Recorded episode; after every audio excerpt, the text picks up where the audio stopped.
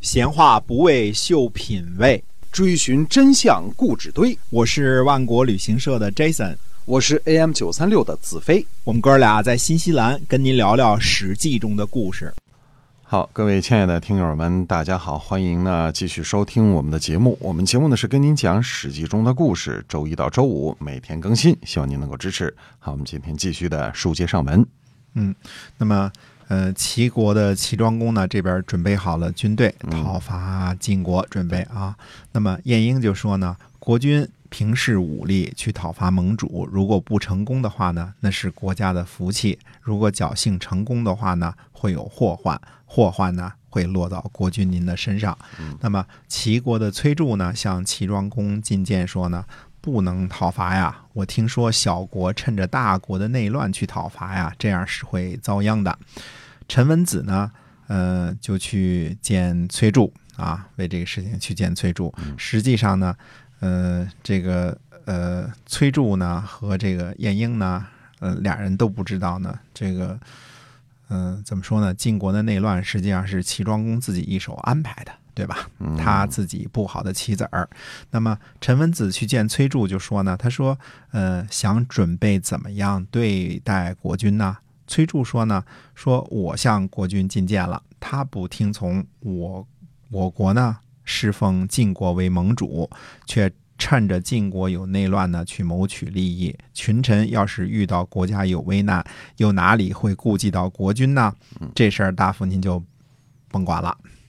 陈文子出来以后呢，就对随从的人说呢，他说崔杼啊，恐怕离死不远了，觉得国君过分，他自己反而更加过分。呃。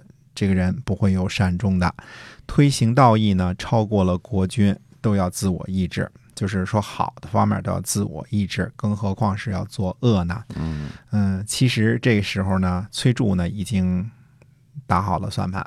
进见齐庄公不被接受，一定要讨伐盟主晋国。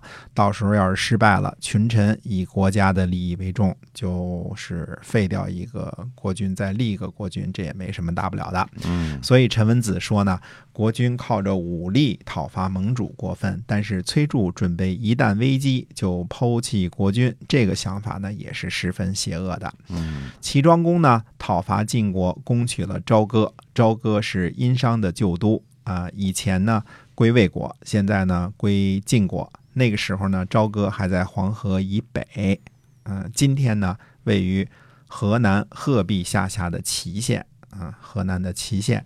之后呢，齐国的军队兵分两路，一路入孟门，一路登太行。这个一路入孟门，一路登太行是怎么回事啊？我们这个说说一下这个其中的事儿啊。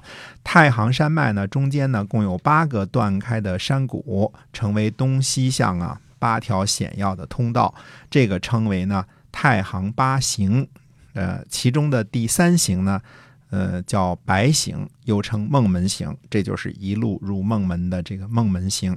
孟门行呢，是太行山南麓最深的一条峡谷，在今天呢河南辉县以西。第二行呢叫太行行，这就是一路东登太行的这个太行这个意思啊。呃，太行行呢位于今天河南沁阳县和山西晋城之间，由于山路狭窄、蜿蜒曲曲。别称呢叫羊肠坂，齐国的军队呢先侵犯魏国，之后呢，呃伐取朝歌，又翻越太行山脉，纵深入侵晋国。齐国的军队在营亭筑起营垒，派兵戍守匹少。营亭呢位于今天山西翼城的东南，这个地方啊，距离晋国的都城新绛呢只有四十七公里。匹少呢，在今天河南济源以西，齐军呢还举行了封少水的仪式。这里呢，很可能指的是金棺。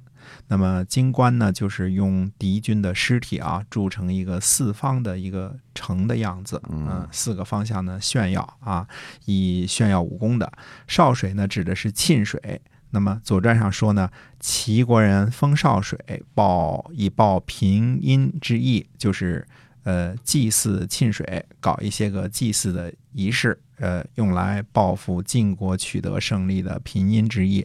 看来，呃，当时的太子光，现在的齐庄公，对于当初啊麒麟公这个平阴之役的战败呢，还是耿耿于怀的。嗯这个封了少水，搞了仪式之后呢，齐国才退兵。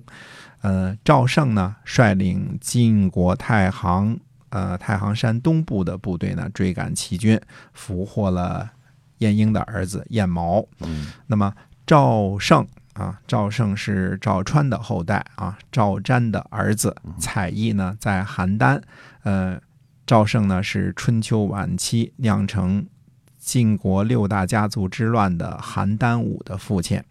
八月份呢，这个鲁国的叔孙豹率领军队呢来救援晋国，在雍于待命。雍于呢位于今天河南浚县西南的瓮城，鲁国呢也进了同盟的礼数。这边呢，晋国的军队呢攻克了曲沃，杀了栾盈，并且呢杀了所有栾盈的族人和党羽。晋国的又一个豪族栾氏彻底覆灭了啊！至此呢，晋国的望族呢只剩下韩氏、赵氏、魏氏、智氏、范氏和中行氏了，进入了呃六大家族的这个时代了。在春秋中晚期，晋国的进入了六大家族当政的时代。